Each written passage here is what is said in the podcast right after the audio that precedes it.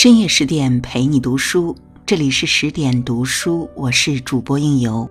今天要为您分享到苏沫的文章。我错过，爱过，幸好也活过。活着讲述了一个叫福贵的老人历尽世间沧桑和苦难的故事。知乎的一条最高赞这样评价本书：这是一本完全不需要书签的书，一口气读完。人的一生，甚至是人类的一生，便全部铺开在眼前。活着的意义是什么？人应该怎样活下去呢？或许这部不断死人却取名为《活着》的小说，可以给我们一点启示。谁的人生没有波澜？未经磨砺，难言成长。在一个草木茂盛的村庄。一个身穿绸衣到处晃荡的少爷就是福贵了。那时的徐家还是远近闻名的大地主，福贵也算是含着金汤匙出生的金贵少爷。他爹虽然是个败家子儿，却也给福贵留下了百亩良田和一间祖传的大宅子。那一年，福贵上有二老，下有小女，还有一个门当户对、怀着八个月身孕的美娇妻。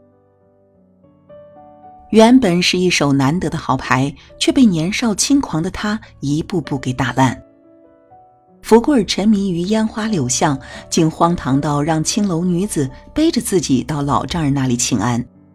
他胡闹的过分，妻子家珍却也没说什么，只是默默地做了四道样式各不同的菜，但碗底却都有一块差不多大小的肉。他是想委婉地告诉福贵儿女人看着各不相同。其实啊，都是一样的。可福贵偏偏是软硬不吃的主，后来竟慢慢的沾上了赌博这种慢性毒药。他逢赌必输，越输却越想把他爹年轻时输掉的一百亩地给赢回来。烟花易冷，放荡逍遥如昙花一现，纸醉金迷的世界都是自己给自己挖的陷阱，陷进去就再难出来。他输掉了手里的钱，就去偷他娘和妻子的首饰，甚至女儿的金项圈也输掉了。后来他只有赊账，这样之后他也不知道自己到底输了多少。家珍是个聪明的女人，她跪着去求福贵回家，福贵被赌局迷了心窍，对家珍又打又骂。家珍被拖了出去，她头发披散着，流着泪，却还没有忘记用手护着肚子。那个时候天都黑透了，他偷偷的在他爹的米行前哭了一会儿，便孤身一人拖着怀孕的身体，漆黑的黑夜里走了十几里地回家。就在那一夜，福贵输得一无所有。他原本以为可以死在这个祖传的宅子里，却不想生命最后结束在村口的粪缸上。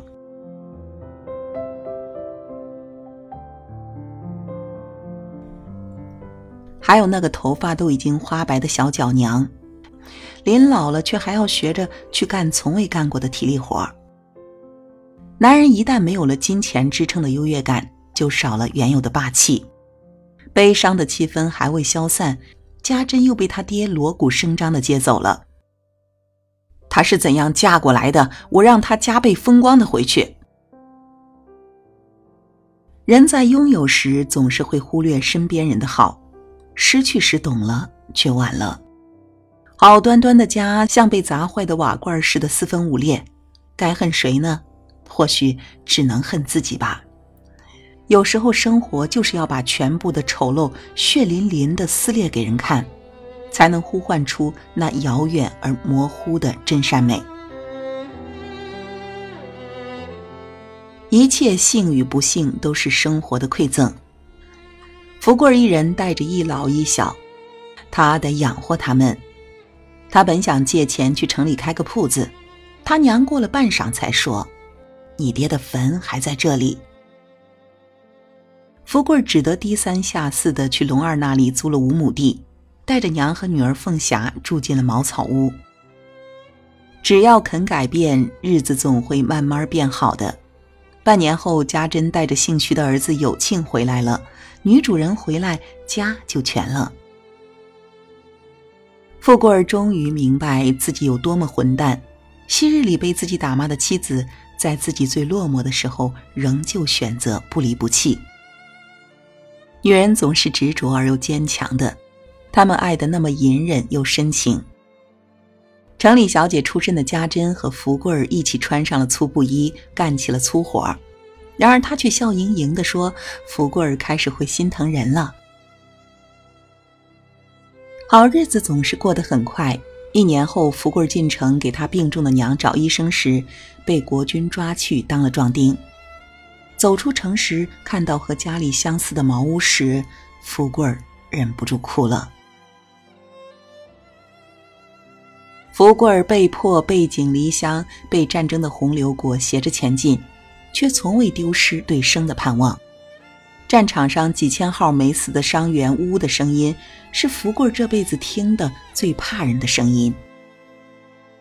我太想家了。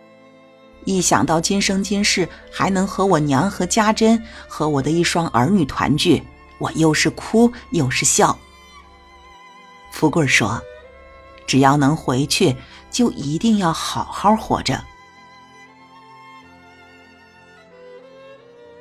战火纷飞的乱世，活着比什么都重要。只有活着，才会有家，才会有希望。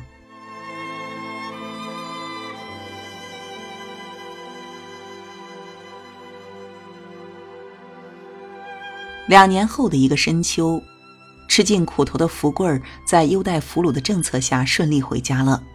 然而家里的一切却早已物是人非。劫后余生的相逢，欢心中夹杂着凄凉。他娘已经离世，凤霞也因为一场高烧成了聋哑人。唯一可喜的是，有庆已经能走路了。总归还是回家了。夜里，福贵重新和老婆孩子挤在一起。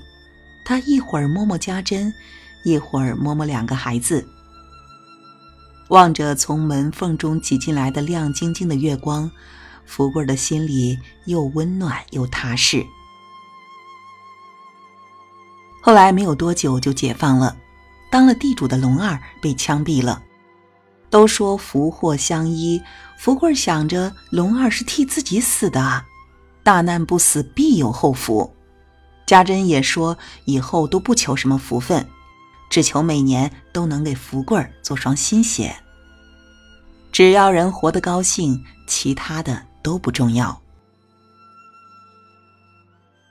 后来日子越过越苦了，为了不让两个孩子都被苦困住，福贵儿曾无奈把凤霞送给过一户人家。后来凤霞自己跑了回来，一家人都笑了，笑着笑着。眼泪都掉了下来。福贵儿决定，就是全家都饿死，也再不送走凤霞了。有庆的日子也不好过，每天要去割两次羊草，再跑去几十里外的学校。为了不把鞋子磨破，他大雪天也是光着脚丫跑。没想到有庆反而跑出了名堂，在县里的跑步比赛中取得了冠军。体育老师非常看好他。看着眼前一双懂事的儿女，福贵体会到了活着的重要。他在死亡中的挣扎是有价值的。一家人天天在一起，哪怕再苦，也是天大的福分。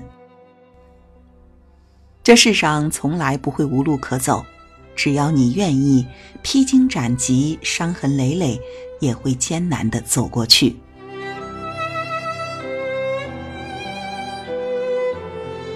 死神可以带走生命，却带不走活下去的希望。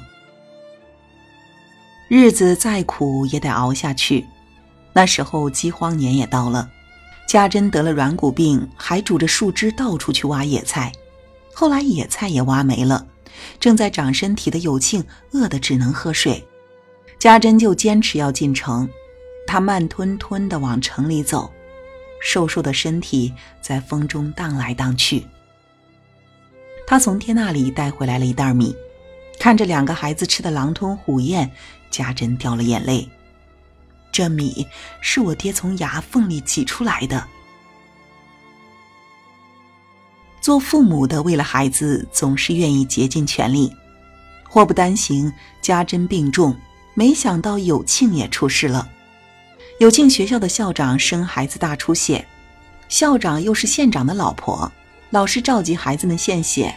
不谙世事的孩子，光荣的像是过节。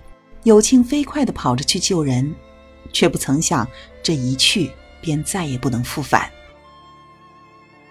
有庆的血型是唯一相符的，医院的人为了救县长女人的命，不管有庆的脸也白了，嘴唇也白了，一抽上血就不停了，直到有庆脑子一歪倒在地上才停了手。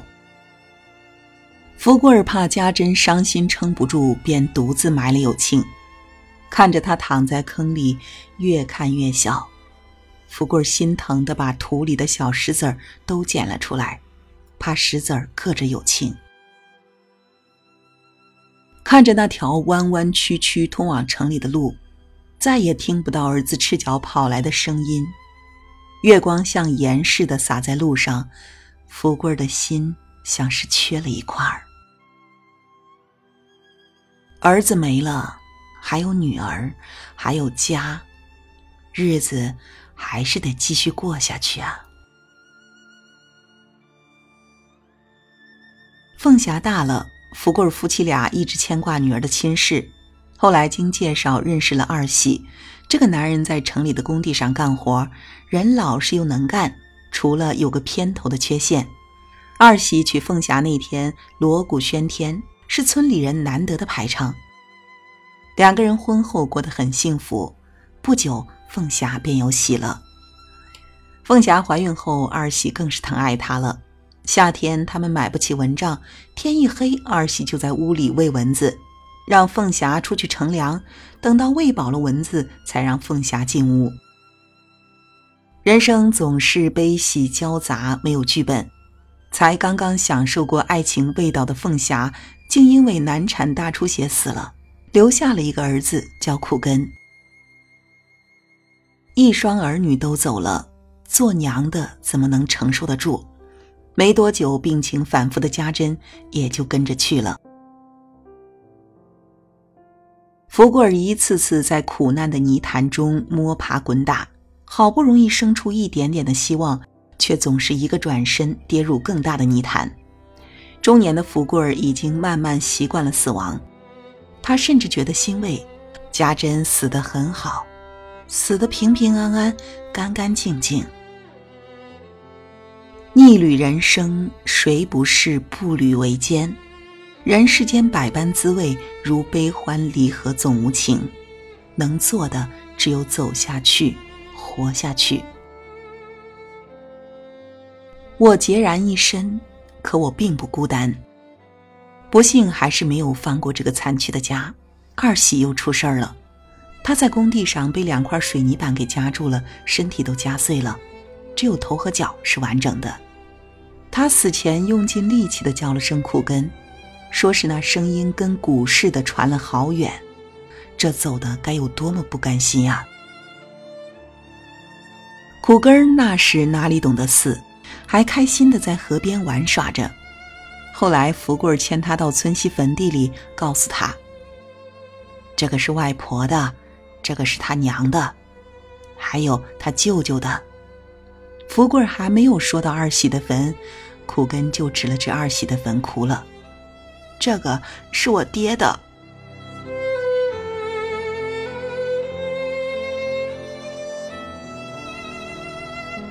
穷人家的孩子，懂事的特别让人心疼。苦根才满五岁，就已经是福贵的好帮手了。后来有一次，他摘完棉花后发烧了，福贵心疼他，给他煮了半锅新鲜的豆子。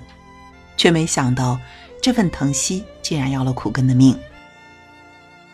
那时是太穷了，难得吃上豆子的苦根，竟然把自己给撑死了，嘴半张着，里面还有两颗没嚼烂的豆子。生命里难得的一点温情，随着至亲一次次的死亡，被撕扯的粉碎。面对生活的重压和这世间的最痛。福贵却一次次挺起那已经弯曲的脊梁，选择以笑的方式哭，在死亡的陪伴下活着。往后余生便只有福贵一人了，忍着孤独，藏着思念，扛着寂寞。福贵以为自己的日子也不长了，没想到一年又过了一年，他竟然凑够了买牛的钱。福贵去牛市场的时候，看到一头待宰的老牛趴在地上掉眼泪，他不忍心，就买了下来。牛是通人性的，它成了福贵最后的陪伴，成为了家里的成员。福贵牵着它去水边吃草，就跟拉着一个孩子似的。凄清的岁月里，所有的思念都寄托在一个老牛身上。那一日，炊烟袅袅升起，佝偻着身子的福贵和牛在广袤的土地上渐渐远去，飘来一阵歌声：少年去游荡，中年想绝葬，老年。做和尚，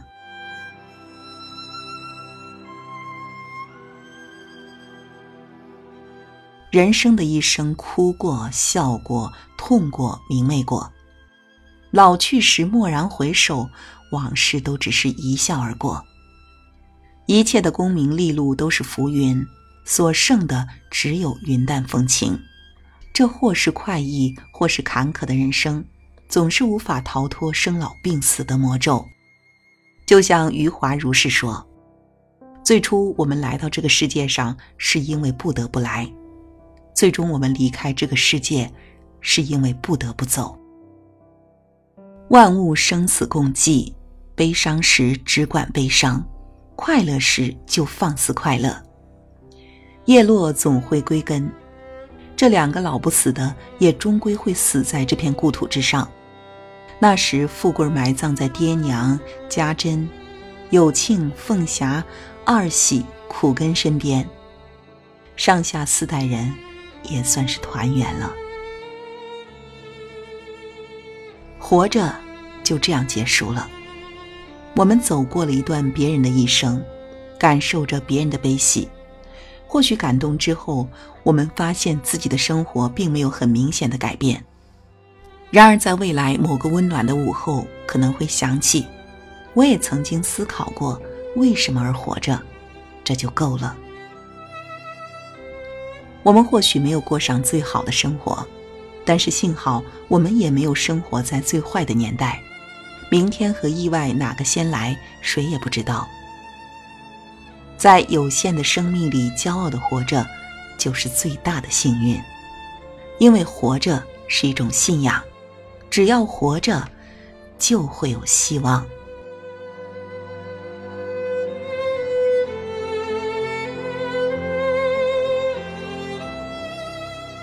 好了，今晚的文章就为您分享到这里。